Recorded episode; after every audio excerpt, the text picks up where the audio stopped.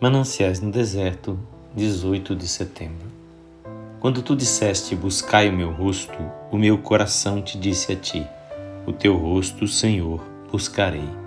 Salmo 27, 8. É necessário esperar em Deus, a fim de vermos a Deus, de termos uma visão dele. O elemento tempo é essencial na visão. Nosso coração é como uma sensível chapa fotográfica e para termos Deus revelado ali, precisamos sentar-nos a seus pés por muito tempo. A face encrespada de um lago não reflete o céu. Se queremos ver a Deus, nossas vidas precisam estar quietas e em repouso. A visão de certas coisas tem o poder de afetar uma vida. Um calmo pôr do sol poderá acalmar um coração agitado. A visão de Deus sempre transforma a vida humana. Jacó viu a Deus em Jaboque e passou a ser Israel. A visão de Deus transformou Gideão de covarde em um soldado valoroso.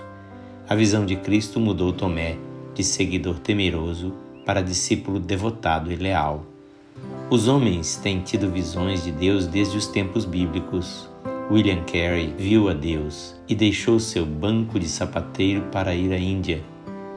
Davi Livingstone viu a Deus e deixou tudo para segui-lo através das selvas escuras da África. Dezenas e centenas de pessoas têm tido visões de Deus e hoje estão nos confins da terra, trabalhando para apressar a evangelização do mundo. É muito raro haver um silêncio completo na alma.